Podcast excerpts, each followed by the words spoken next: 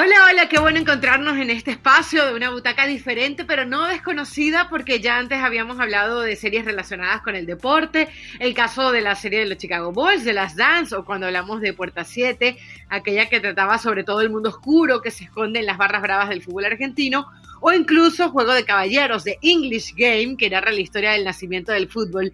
Y la de hoy es para que se sienten en primera fila porque estamos con unas ganas tremendas de que la estrenen y es que se trata de Galácticos, como se le llamó a aquel equipo del Real Madrid, armando por Florentino Pérez, donde estaban jugadores como Figo, Beckham, Zidane, Ronaldo. Qué ganitas Pili y Eli tenemos de ver esta serie Galácticos, eh, porque ya solamente con ver los trailers como que queremos empezarlas a ver ya.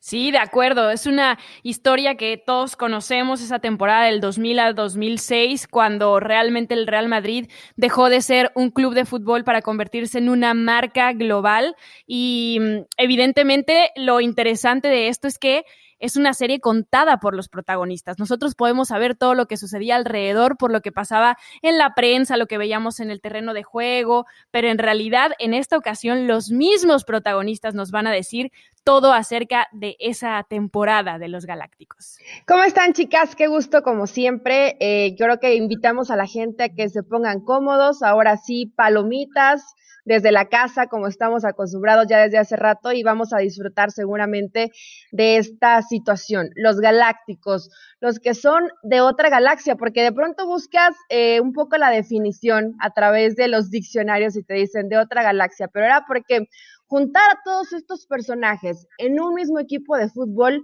parecía misión imposible y lo logró Florentino Pérez. Ahora, ojo aquí, que no todo fue miel sobre hojuelas, que no todo fue títulos, que no todo fueron cosas positivas. Los cambios de técnicos, la lucha de egos, en fin, muchísimo que platicar y además tenemos un insider, insider, alguien que lo vivió desde adentro, que tuvo que investigar, que tuvo que charlar inclusive yo creo que hasta medio ser mediador, ¿no? El, el, de, bueno, a ver, me platicas esto y yo te platico esta cosita que me dijo tal exjugador del Real Madrid. Entonces, la verdad que está divertidísimo este episodio de La Butaca, quédese con nosotros. Bueno, vamos a estar con Martín Einstein, que es el artífice de todo este eh, Galácticos ESPN, obviamente acompañado de Asimétrica Producciones, de ESPN Originals, de Edgardo Matei, de Rodolfo Martínez, quien hoy como productor ejecutivo también va a estar hablando en esta butaca, porque queremos que sepan algo. Yo creo que va a ser la primera parte de Galácticos en la butaca, porque nosotros no hemos visto la serie, al igual que ustedes. Recuerden, se estrena este 24 de febrero en Latinoamérica, son tres episodios y aquí vamos a hablar un poco de ese behind the scenes que nos están contando ellos, las personas que los hicieron, por qué lo hicieron. Después, cuando nosotros veamos la serie, seguramente se van a tratar otros temas. ¿Se acuerdan como de Last Dance? Que decíamos, bueno, empezamos a hablar del tema del liderazgo, porque a ver, lo que tienen estas series es que luego te plantean otras series de cuestiones que vamos a estar analizando seguramente, pero que no se hable más. Vamos a escuchar a Martina Einstein para que nos cuente cómo nace esta historia 20 años después. Galácticos nace una mañana del mes, no recuerdo si fue enero o febrero del 2020, eh, gracias a esa línea abierta que tenemos con una empresa como ESPN que siempre tiene el ojo puesto en contar historias, historias del deporte, historias transformadoras. Y recuerdo que llegamos a la oficina, los dos hacemos una lectura de, diarios y de periódicos y de repente aparece Roberto Carlos diciendo que eh, cuando terminaban los partidos del Madrid, la terminal VIP del aeropuerto de Madrid en Barajas, eh, se encontraban con Sidán, con Figo, con Ronaldo, con Beckham y que, bueno, hablaba de una época de mucho glamour y de la transformación del futbolista en celebridad y de un club que tenía un proyecto para convertir a esos futbolistas en celebridad porque a partir de allí podían em, usufructuar esa figura nueva que no existía en el fútbol.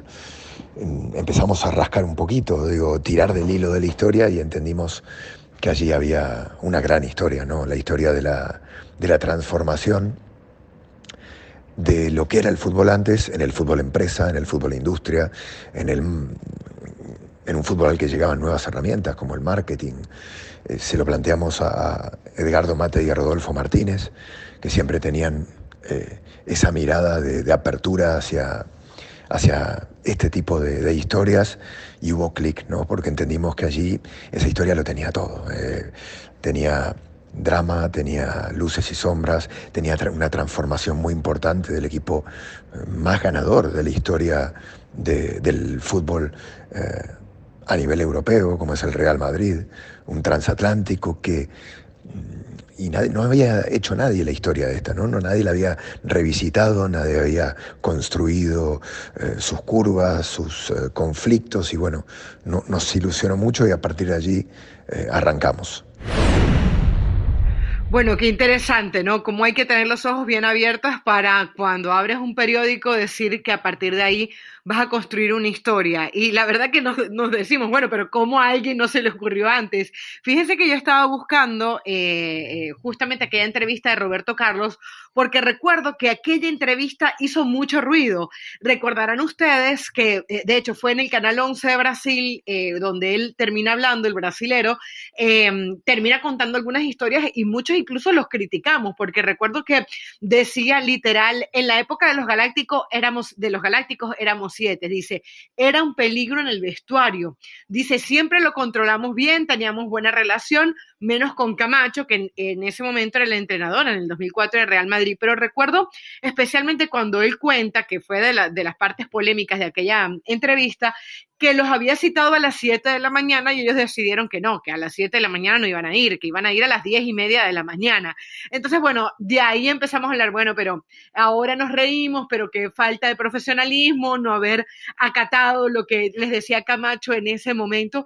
Así que, bueno, no deja de ser interesante cómo a partir de aquella entrevista ellos vieron que ahí había una posibilidad de historia y vaya historia la que se nos viene. Y es que justamente en esa temporada de la que hablas, Caro, en la 2004-2005, cuando llega Antonio Camacho después de que eh, Queiroz es destituido y que Jorge Valdano renuncia, es cuando ya están los Galácticos completos, ya había llegado Beckham, y justamente cuando Camacho se va, dice, es que yo no puedo eh, controlar este vestidor, se me, se me sale de las manos, ¿no? Porque claro, imagínate, como lo decía, sí, como lo decía Roberto Carlos, era una cosa eh, tremenda, y en esa temporada justamente tuvieron tres técnicos distintos, porque después de Camacho llegó Ramón García y duró nada para que después llegara Vanderlei Luxemburgo, que, que tampoco hizo eso mucho porque terminó peleándose con Figo y habiendo eh, tremendos problemas que, bueno, terminaron la siguiente temporada con la salida de Figo, pero justo es esa temporada en la que explota todo lo mal portados que fueron los Galácticos.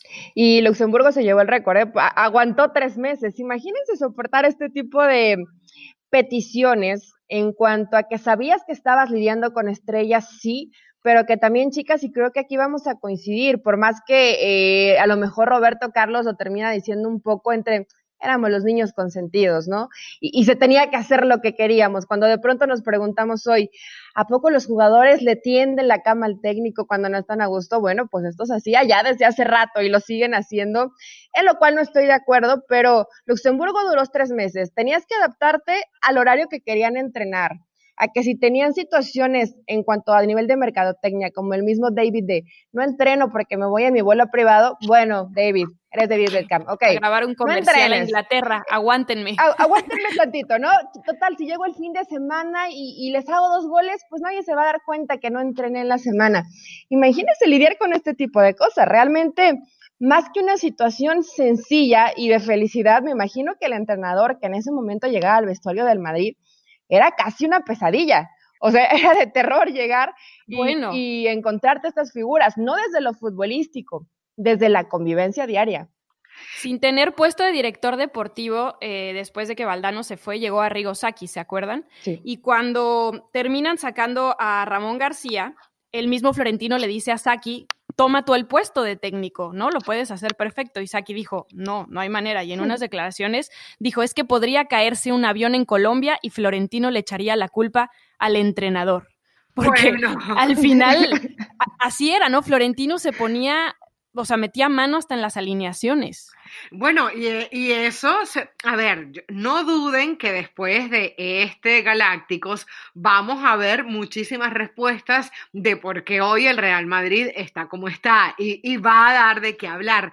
Em, justamente, ya, ya, o sea, pasaron 10 segundos y tuvimos que nombrar a Florentino, ¿no? Eh, y es que uno de alguna manera dice que él tendría que ser el protagonista de esta serie. Le preguntamos a Martín si era así y esto nos respondió.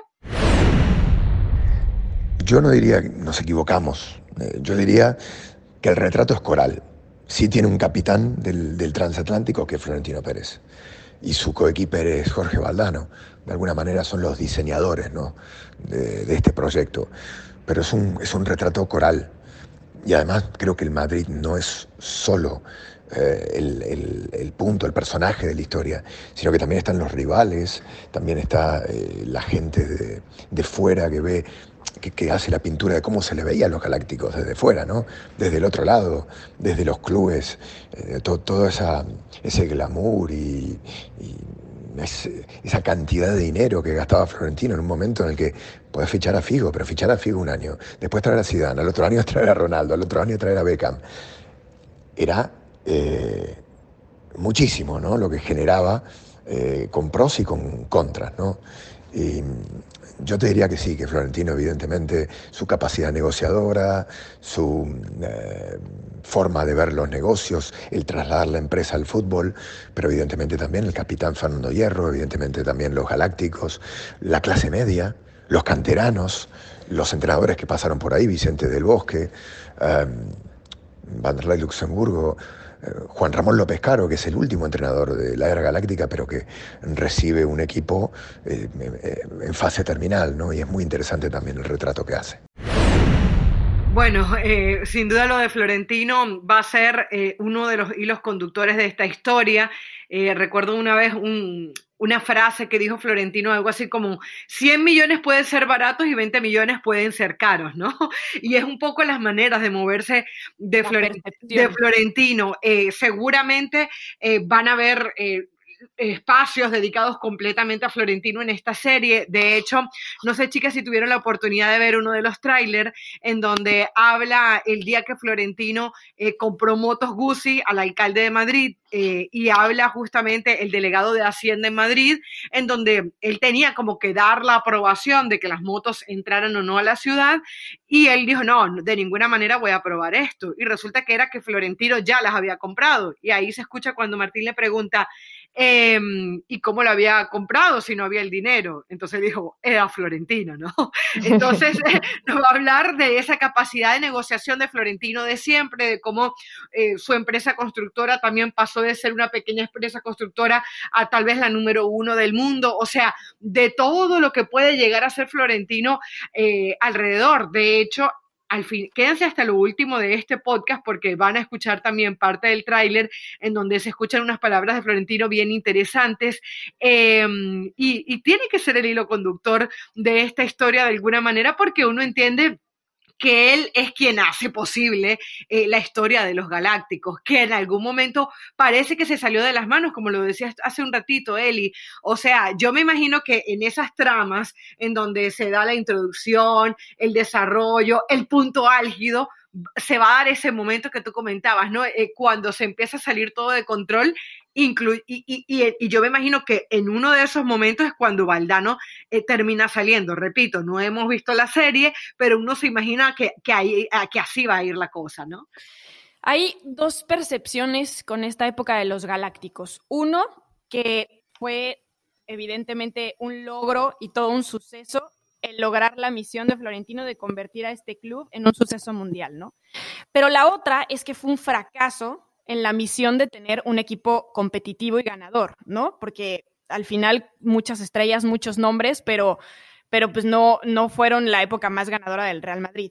Y Florentino, dentro de todo esto que dices, Caro, consiguió en su momento, o sea, heredó una deuda tremenda de Sanz de más de 270 millones de euros para el club, que fue saldando de a poco entre vender jugadores, sí compraba, pero también eh, logró en algún punto mover la, la ciudad deportiva a donde estaban los edificios de negocios del Real Madrid por una temporada, vender ese terreno por mucho dinero para con eso poder salir de números rojos y después ya construir otra vez la ciudad deportiva en donde pudieran entrenar y pudieran estar aparte. Y si revisamos los números finales, de lo que hizo Florentino, nos vamos al 2000, cuando los ingresos del Real Madrid eran 42% de derechos televisivos, 30% de la ganancia de partidos y 28% de los derechos comerciales. Para el 2006, después de la era galáctica, el 43%, o sea, cambió completamente eh, eh, el dibujo, ¿no? El 43% ya era de derechos comerciales, mientras que los derechos televisivos se quedaron en 31 y 26% de los partidos, porque Florentino al momento de traer estas estrellas, no solamente les dijo, vengan a ser parte del Real Madrid, les dijo, denme los derechos de su imagen. Y los futbolistas que en ese tiempo no conocían o no sabían lo que podían hacer con su imagen, algunos Zidane creo que hasta el 90% de su, de su imagen les dio con tal de que le pagaran 5 millones de euros al año. Porque dijo, ay, sí, tomen mi imagen y denme mis 5 millones por cada año y yo feliz. Y al final fue uno de los grandes problemas con Beckham, porque se dieron cuenta de que tener el 50% de los derechos de Beckham, de Figo, de Ronaldo, pues era, muchísimo para lo que podían ganar los jugadores, ¿no? Era un montón de dinero, sí. Demasiado dinero, a ver, pero cuando llega Beckham dicen, duplica todo, duplica venta de playeras, en cuanto a tema de, de marketing, de todo lo que entraba para el Real Madrid, llega un jugador como David Beckham, que por supuesto era, y así lo catalogaba, ¿no? El niño guapo, que venía del Manchester, eh, el inglés, evidentemente, bueno, pues no lo catalogaba, lo, era, ver. lo era. bueno, y ahí va cuestión de gustos, el niño bonito. El, niño bonito, el niño galán, que además jugaba extraordinario al fútbol y que le pegaba de una manera que todos nos quedábamos asombrados y que lo querías ver en el terreno de juego, ¿no? Entonces, eh, estuve investigando un poco de los salarios en, este, en ese momento. Y honestamente, chicas, por supuesto que si se quedaban con un porcentaje en cuanto a imagen, decías, los jugadores eh, de pronto qué inocentes, ¿no? En ese momento, eh, como bien lo decía Martín, entrabas en esta época de glamour, que era un terreno poco explorado todavía en situaciones de fútbol. Pero, por ejemplo, David se llevaba 22.4 millones de euros anuales. Lo mismo Ronaldo y Zidane. Raúl y Figo 6.4 millones. De los 10 futbolistas que más ganaban en ese momento en el mundo, 5 estaban en el Real Madrid, pero les digo estas cantidades y cuando nos vamos al contrato de Messi de 555 millones o a la eh, cuando pagan por Neymar 222 para que se vaya al PSG o un Cristiano que ganaba 21 millones anuales, de pronto dices, esas cantidades, hoy eh, eran una risa en ese momento pero haciendo las cuentas tenías a los cinco jugadores más costosos del mundo, de 10. Después de ahí venía la media y todos ganaban más o menos lo mismo. ¿Cómo le hacía Florentino Pérez para solventar eso? Porque él llegó con su carta fuerte desde el principio. Me eligen, llego con Figo. Y así fue manteniéndolo durante varios años. Pero cuando esto no es correspondido con títulos, qué difícil para un presidente. Es que yo me imagino ya, eh, Eli, esa parte donde retratan en Galácticos, por ejemplo, la parte de Figo, cuando tiran la famosa cabeza del cerdo, cuando él va a jugar con el Real Madrid en Barcelona. Eso tiene que ser maravilloso. O me imagino yo la fiebre de Beckham, eh, con todo y la Spice Girl incluida. o sea, debe ser una cosa fantástica, porque es que si yo estaba viendo, yo decía, no hay ahora, ahora mismo no hay un equipo que te reúna la cantidad de jugadores que representaban en ese momento Figo, Beckham, Zidane, Ronaldo, después se unió, por ejemplo, Michael Owen. Porque, ¿qué es lo más parecido hoy? Un PSG y por, y por ejemplo, Neymar y Mbappé no llegan a ese, a ese ritmo, ¿no? este, y sobre todo, además por lo que significaba, o sea, yo creo que hoy no hay un Beckham en el fútbol, por ejemplo, no ha existido otro, o sea, ese niño que sea como que perfecto desde lo futbolístico, perfecto desde la imagen. El cristiano, ya después del Manchester también, tal sí, vez. Sí, tal vez cristiano, cristiano, pero sin embargo no llega a ser todavía e, ese paquete completo. Yo creo que de alguna manera ofrecía Beca, o por lo menos Beca fue el primero en eso también podemos estar de acuerdo, ¿no? O sea, porque yo entiendo que hoy digamos, bueno, es que dan risa los números que manejaba en ese momento el Real Madrid, pero que es que ningún equipo se había manejado de la manera que se manejó en el Real Madrid. O sea, si hay algo que hay que reconocerle a Florentino es que él dijo, bueno, lo vio directamente como negocio, se dejó de romanticismo, se dejó de un montón de cosas que hoy le podíamos reclamar, pero desde el punto de vista de negocio, él supo verla de manera perfecta. Y después de que el negocio está hecho, pues es muy fácil que vengan las copias, ¿no? Y que empieces a sacarle rédito desde otros puntos de vista. Entonces, bueno, va a ser muy, muy interesante eso. Pero chicas, quería hablarles justamente del tema de cómo eh, ya uno dice, bueno, Florentino era la parte de afuera del Florentino y Valdano, ¿no? Eh, que comandaba todo, que comandaba todo este barco. Pero uno dice, ¿qué era lo que pasaba adentro? ¿Quién era ese gran líder? Le preguntamos a Martín para ver si nos soltaba algo de información y esto nos comentaba. Sí, había, había Fernando Hierro, el gran líder de, ese equipo, y el equipo además acusa su, su salida cuando, cuando no se le renueva el contrato ¿no? a Fernando Hierro. Era un equipo de grandes, grandes capitanes, ¿no? Mm, con mucha personalidad, pero también era un equipo que se convierte eh, en, un, en una plantilla poliédrica, difícil de definir, muy diferente unos de otros y con esto que te contaba, ¿no? que empiezan a entrar los contratos publicitarios, los derechos de imagen, los futbolistas que saltan entrenamientos para irse a grabar un spot a Inglaterra en el día y volver al otro día, como que esto del límite ¿no? entre el marketing o, un negocio que generaba un montón de dinero y el otro, que era el fútbol, era el, negocio más antiguo, pero, pero que, que todo el mundo quería que, que no podía detenerse. El Madrid no podía dejar de ganar títulos, el Madrid no, no podía dejar de marcar goles y el Madrid no podía dejar de jugar bien. Esto empieza a entrar en conflicto, ¿no? Eh, y el líder, sin dudas, de, de, aquel primer equipo galáctico, más allá de Zidane, más allá de Figo, más allá de Ronaldo, sin dudas era Fernando Hierro. A mí sí me llamó muchísimo la atención esta respuesta, porque si bien uno identifica a Fernando Hierro como ese gran capitán, como el hombre que disputó más de 600 partidos en el Real Madrid, estamos hablando de 14 temporadas, eh, ganó las tres Champions, las cinco ligas, las dos copas intercontinentales, eh, podemos seguir con la lista, y aparte también lo que significó con la selección española, uno dice, bueno, ¿cómo termina él tomando la batuta de estos galácticos, no? Eh, ¿Cómo hizo para lograr de alguna manera ese compromiso deportivo en medio de todo, de todo esto? No sé si tiene que ver con aquel, y, volviendo a Last Dance, que de alguna manera marcó eso. ¿Recuerdan, chicas, cuando hablábamos del liderazgo, por ejemplo, de Michael Jordan, en donde él, por ejemplo, dejaba que Dennis Rodman se fuera a, Las Vegas, volviera y, le exigía. Bueno, no sé si es que vamos a ver esa faceta de Fernando Hierro o qué nos vamos a encontrar. Me, da muchísima curiosidad.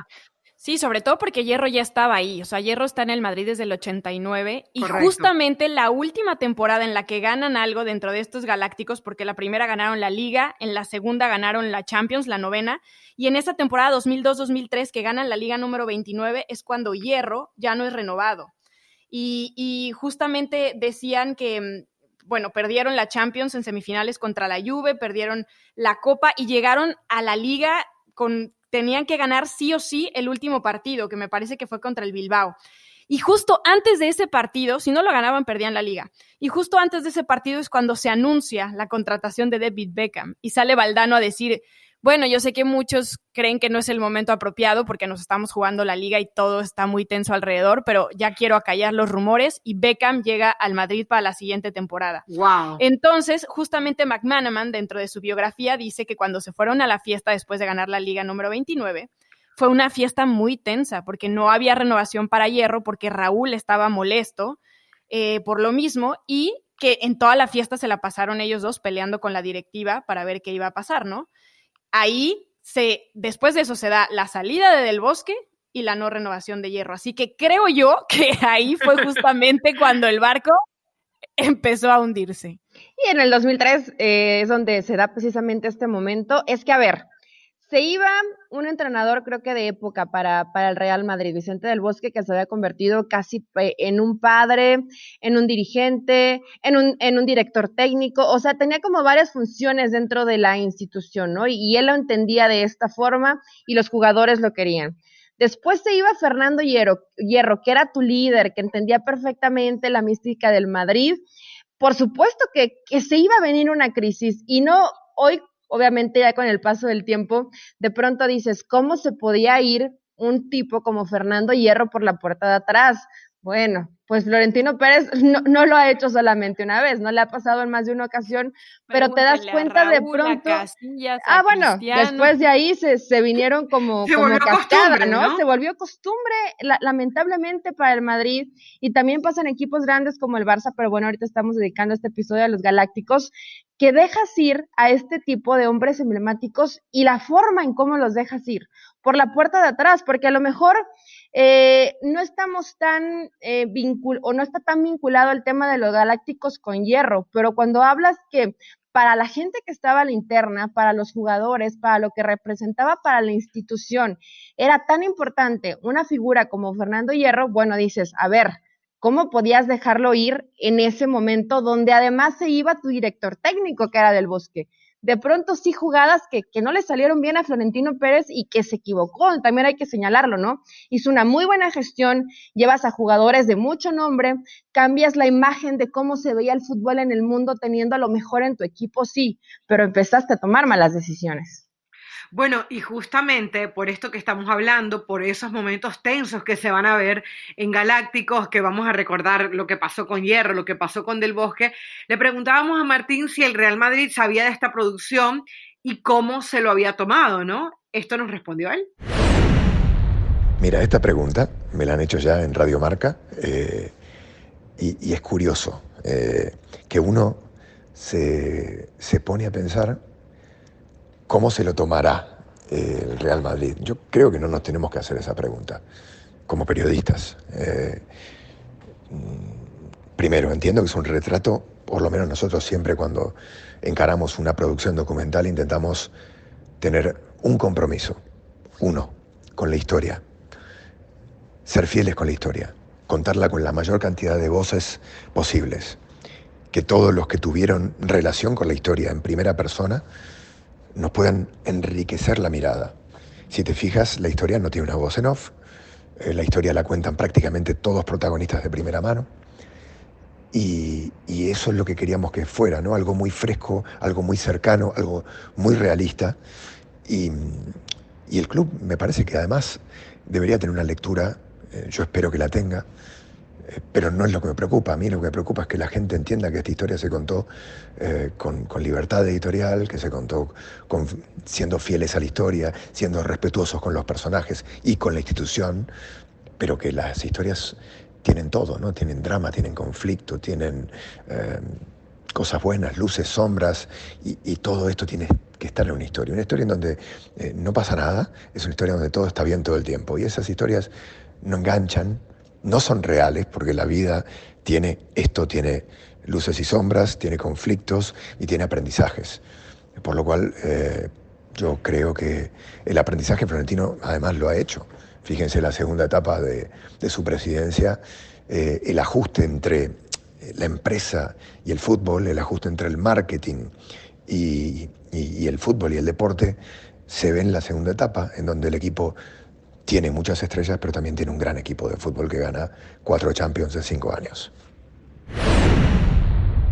Bueno, realmente me encantó esta respuesta porque sabemos qué tipo de serie vamos a encontrar. Eh, eh, fíjense que él comenta que esta serie no tiene voz en off, es decir, no está de alguna manera editorializada, eh, de alguna manera Obviamente siempre eh, en, la, parte de la edición tú vas a influir y vas a hacer un hilo conductor y vas a contar lo que, lo que quieres y va a tener parte subjetiva, pero el hecho de que esté contado por 33 personas diferentes, en donde tengas entrevistas a Casillas, tengas entrevistas a Del Bosque, tengas todas las, versiones de Florentino Pérez, tengas que, habla, eh, que hablan todos los galácticos, pues va a ser una historia lo más real posible. Y, obviamente que no va a ser la historia del eh, todo lo bueno del Real Madrid. Me hacía acordar, chicas, eh, ¿se acuerdan de aquella película Gol?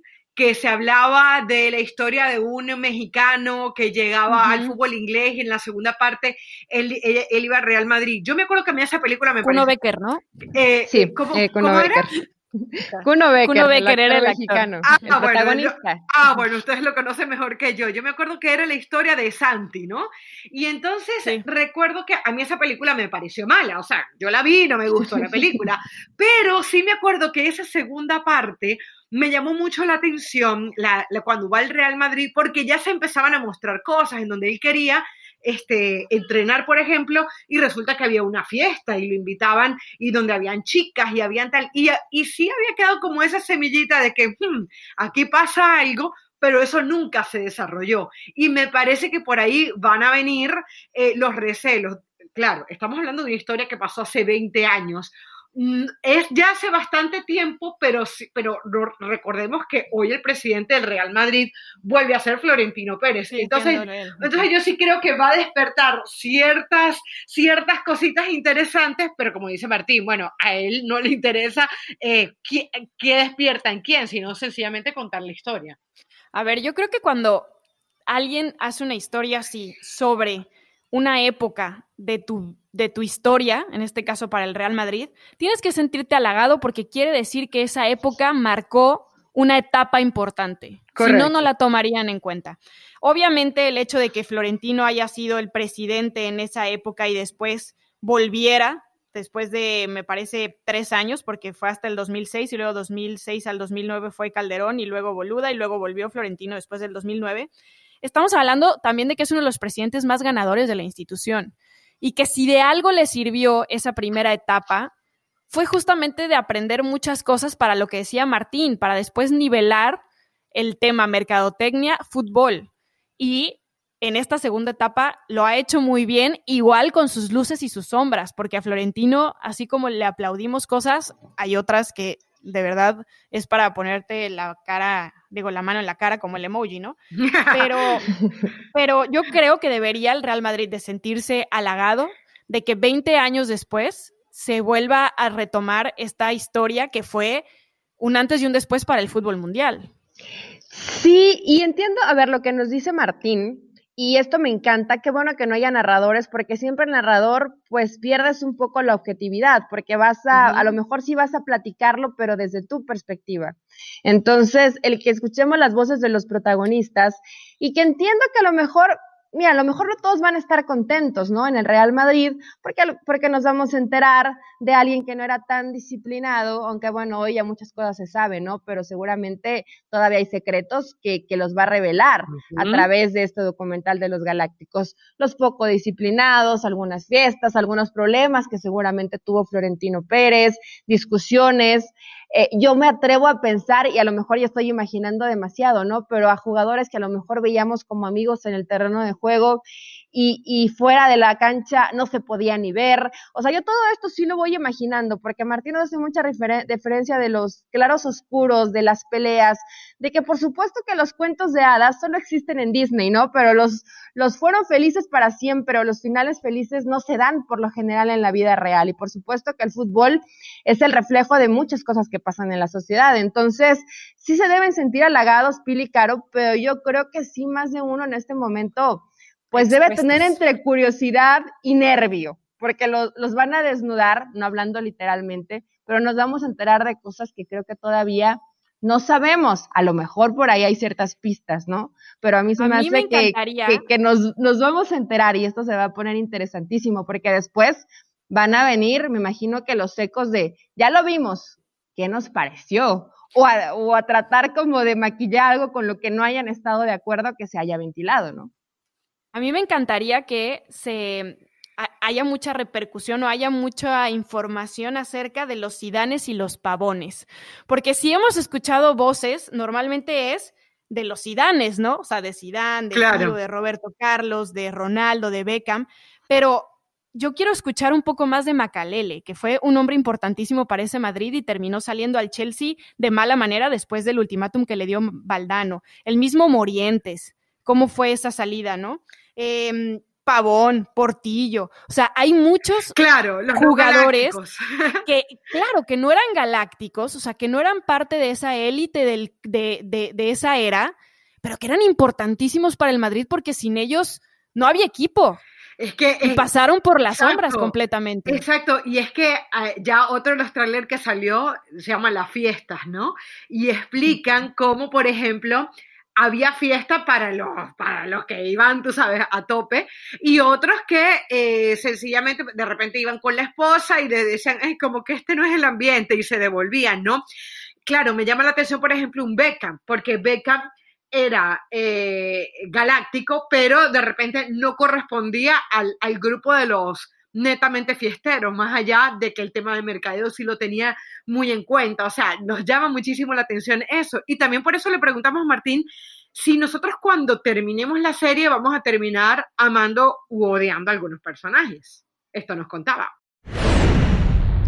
No lo sé. Eh, yo, a mí no me gusta inducir eh, desde, la, desde la historia que amen o u odien a nadie. Yo creo que nuestro compromiso es con contar la historia de la manera más... Eh, con mucha pasión hacia la historia, pero muy desapasionada desde el punto de vista de eh, querer más a un personaje que a otro, ¿no? Las historias son lo que son y luego cada uno hará la lectura que crea, que crea necesaria, conveniente, su lectura personal, ¿no?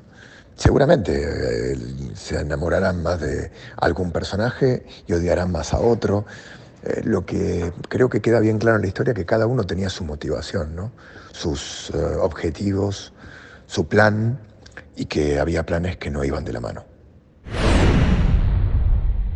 Bueno, lo que hablábamos hace un ratito, ¿no? Una historia de claros y oscuros, en donde cada quien se va a hacer su perspectiva y en donde vamos a ver, obviamente, cada quien jalando para para su lado sin que necesariamente sea una persona mala o sea buena, sino tratando de llenar sus egos y sus retos personales. Y hablando de retos, justamente le preguntamos al productor ejecutivo de la serie, Rodolfo Martínez, cuál había sido el mayor reto para ser galácticos y esto nos respondía.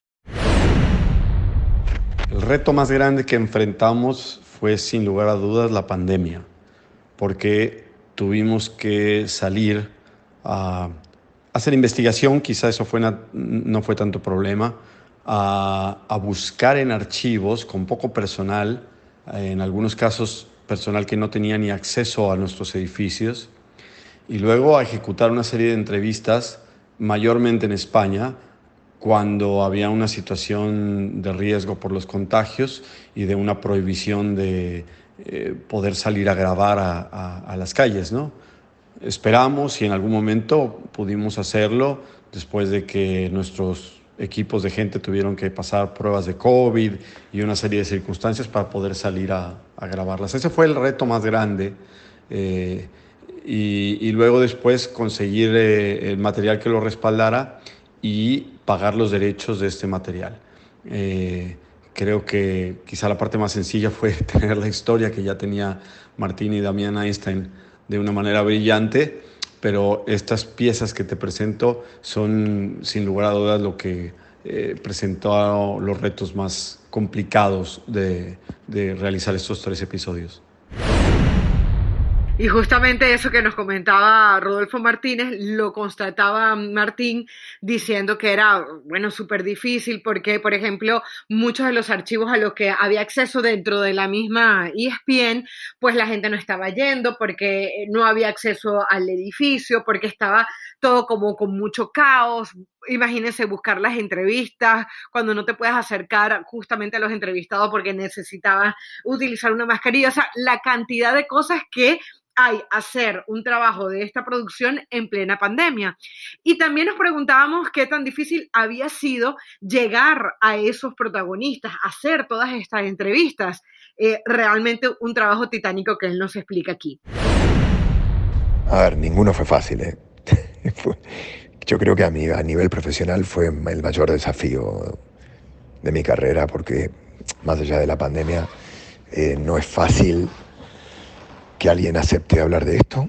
No es fácil eh, esto que levantan pollas todavía hoy, el tema de los galácticos. Eh, fue muy interesante poner el tema en redes. La cantidad de opiniones contradictorias este, que, los galácticos a día de hoy, gente que los vio, gente que no los vio, eh, siguen, siguen generando un, un, debate muy apasionado, ¿no? qué es lo que fueron, qué es lo que dejaron, qué es lo que se hizo bien, qué es lo que se hizo mal. Eh, te diría, por no personalizar, eh, hay 33, creo, entrevistas en, en la serie y un promedio de producción para sentar al entrevistado de cada una de ellas, te diría, de cuatro meses. O sea, fue un dolor de cabeza. Hay un documental que es el que van a ver ustedes y hay otro que, fue la cocina de Galácticos que fue muy dura, muy dura, muy difícil. Em, ¿Lo volvería a hacer? Sí, pero también eh, el día que enviamos el material a ESPN y, dijimos, conseguimos tener una fecha de estreno, respiramos de satisfacción, pero también de, ¿no? ya está, ya salió, ya, eh, ya zarpó el transatlántico y el 24 de febrero van a tener la oportunidad de verla en toda Latinoamérica. Eh, es de esas experiencias que uno dice irrepetibles, ¿no? Literalmente, por todo el trabajo que tiene, pero toda la, satisfacción que seguramente te dan. Bueno, chicas, yo la verdad que, tengo una, eh, unas ganas tremendas de ver Galácticos. Yo creo que si hay algo que caracteriza a ESPN, independientemente que trabajemos en esta empresa, y creo que es lo que la hace diferente, es este tipo de producciones, que son capaces de moverse hasta lugares inesperados, de ver historias donde nadie las ve. Y se me ocurre a mí aquí que, por ejemplo, el día de mañana pudiéramos ver una, una historia, imagínense ustedes contado por Messi y Cristiano, ¿no? Cómo vivieron esas rivalidades. O sea, cuando ves, a veces las historias están detrás de, no es esa gran historia, te, haces lupa en un solo punto y ahí tienes un mundo completo para desarrollarte. Y creo que eso es lo que pasa con Galácticos. Y la felicitación, evidentemente, a toda la producción para llevar a buen puerto una investigación como esta, porque ustedes no saben cuántas historias se quedan en el tintero, sobre todo cuando son de perfil tan grande como este, de los galácticos, que, al, que finalmente no se pueden realizar o no terminan por concluirse debido a, a, que son complicados los personajes, ¿no? Para poder sentarlos. Está hablando Martín de que llevó meses sentar a cada uno de estas más de 30 personas y es una locura. Es que son divos, Pili Caro. Yo lo, saben que yo lo he visto de, de, cerca y sé que es una situación complicada. Obviamente yo no en el tema organización, pero cuando veo que quieren traer personajes al Salón de la Fama que está aquí en Pachuca del fútbol y que es una bronca contactarlos y cuando vienen, vienen hasta con el perico y quieren 30 personas y quieren vuelos y quieren hospedaje y quieren ir eh, además de tour por las mejores playas de México y dices, bueno, y, y, ahora no son estrellas, en su momento lo fueron, ¿no? Entonces, yo me imagino que más o menos el acercarse, el platicar, pues es un trámite ya de por sí difícil para Martín. E imagínense hoy para todos nosotros, para toda la gente que nos dedicamos al deporte, pues con la pandemia es doblemente complicado por los tiempos, por los protocolos, por los filtros que hay que pasar. Entonces, la verdad que eh, aprovechar a lo mejor el cierre de este episodio para felicitar, ¿no? A toda la gente que hizo posible, a los que están frente a una cámara, pero más a los que están detrás, porque tienen que hacer toda la gestión y son horas y horas de trabajo y sabemos que va a ser un producto de calidad. Cuando escuchamos a Martín, cuando escuchamos a Rodolfo, que estuvo ahí también Matei, sabemos que vamos a estar tan pegados al televisor que no nos vamos a, o a la computadora o a lo que sea, que no nos vamos a perder un solo capítulo de estos galácticos, pero platicado por ellos. ¿Quién no quiere escuchar de voz de los protagonistas? Así es, y justamente le preguntábamos a Rodolfo cuál era su episodio o su parte favorita de Galácticos. Eh, me comentaba que, por ejemplo, el gol de Sidán, la manera como es descrito el gol de Sidán, eh, le gustó mucho aquel gol de tijera. Creo que sí, el gol de tijera, ¿no? Y eh, la apertura del primer episodio, él dice que le encantó. A Martín le preguntamos lo mismo y dice que se la pusimos difícil. Uy, está difícil esta, ¿eh? Pues mm, no lo sé. El, episodio 2 me encanta porque, porque habla justamente del momento del cambio, ¿no? Dice, Valdano, saltamos el límite el día que fichamos a Beckham. Eh, eh, la serie es, recorre, eh, le recorre transversalmente una tensión. Y esa tensión es esta, esta de la que te hablaba anteriormente, ¿no? la del marketing y el fútbol, la de la empresa y el deporte, la de la familia y la empresa. Dos mundos que al tocarse sacan chispas. Eh, ah, y en los que cuesta que vayan de la mano, ¿no? y, este conflicto se ve claramente eh, en el episodio 2. Pero mm, te diría que eh, la serie está, a mí me encanta por el hecho de que sale de un conflicto para meterse en otro. Digo conflicto no desde el punto de vista negativo, sino desde el punto de vista de, la estructura dramática, ¿no? donde hay, hay tensión, pasan cosas y hay transformaciones eh, de, una situación que arranca en un punto cero y que termina en otro lugar. Bueno, chicas, ¿y ustedes qué parte les llama la atención de la, de la serie sin verla, no? Obviamente. Pues yo lo que les decía, lo de los idanes y los pavones y también ver cómo, cómo al final los técnicos hacen malabares con lo que tienen, ¿no? Porque desde Del Bosque a ver dónde ponía a jugar a Sidán, porque el Madrid no jugaba con un hombre en la posición que jugaba Sidán, tanto en su selección como en su equipo anterior. Eh, el ver qué hacían cuando eh, tenían que colocar em, a Figo, a Beckham, ¿me entiendes? Todos estos conflictos que tenían al final para poder sacar un 11 en donde todas las estrellas tenían que jugar, porque finalmente era requerimiento de Florentino Pérez, ¿no? Que todas sus estrellas estuvieran en la cancha. Oye, pero el documental va a ir volando, ¿no? Porque ya en la 2, o sea, va a recorrer mucho tiempo entre un episodio y otro, y, lo cual todavía me pone más emocionada, porque precisamente va a ser esa parte donde llega David, pero también se vienen las situaciones complicadas. Nos acordamos, ahí pierden la Copa del Rey eh, ante el Zaragoza, luego se quedan en cuartos de final de Champions ante el Mónaco, eh, llevaban creo que siete, ocho puntos de ventaja ante el Valencia y pierden también la liga y se viene el derrumbe de los Galácticos, chicas. Entonces, no nos va a dejar respirar apenas episodio uno y en el dos ya va a haber de todo. Entonces, tan solo al platicarlo me emociona, lo cual quiere decir que, que va a ser algo que vamos a disfrutar porque en muy poco tiempo nos va a ir desmenuzando todo, ¿no? Paso por paso. Entonces va a estar interesante. Yo quiero ver primero el uno para ver la introducción, pero ya me piqué con el dos que nos dijo Martín, ¿eh? no, y yo me imagino que cuando se termine el episodio 3 vamos a quedar todos así como con ganas, con nostalgia y vamos a querer saber más. Es momento de despedirnos, chicas, pero hay una galáctica que cumple años este fin de semana. Pili Pérez eh, va a estar de cumple el día sábado, eh, así eh, que Pili. ya está celebrando, ¿eh?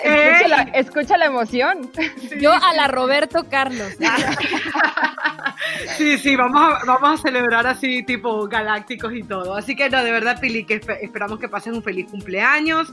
Y nada, nos encontramos la próxima semana. Te queremos, Pili. Feliz cumpleaños. Va a estar Katia Costorera, no, no voy a estar yo, pero seguramente va a estar buenísimo ese episodio 52 de La Butaca. A todos ustedes, muchas gracias por escucharnos. Ya saben, 24 de febrero en toda Latinoamérica se estrena Galáctico. Chao, chao.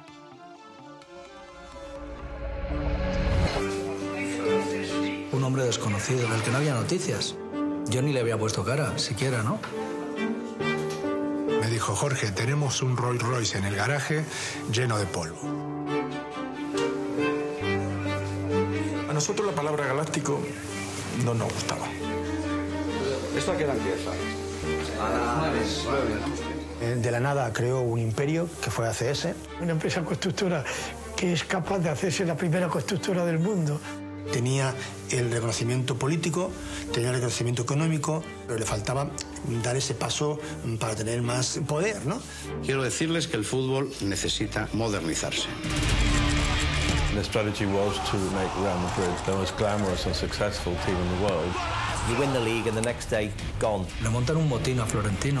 Mucho problema es. Vicente del Bosque había cumplido un ciclo. Yo hice lo que tenía que hacer, defender a la familia. Saltamos el límite el día que compramos a Beckham.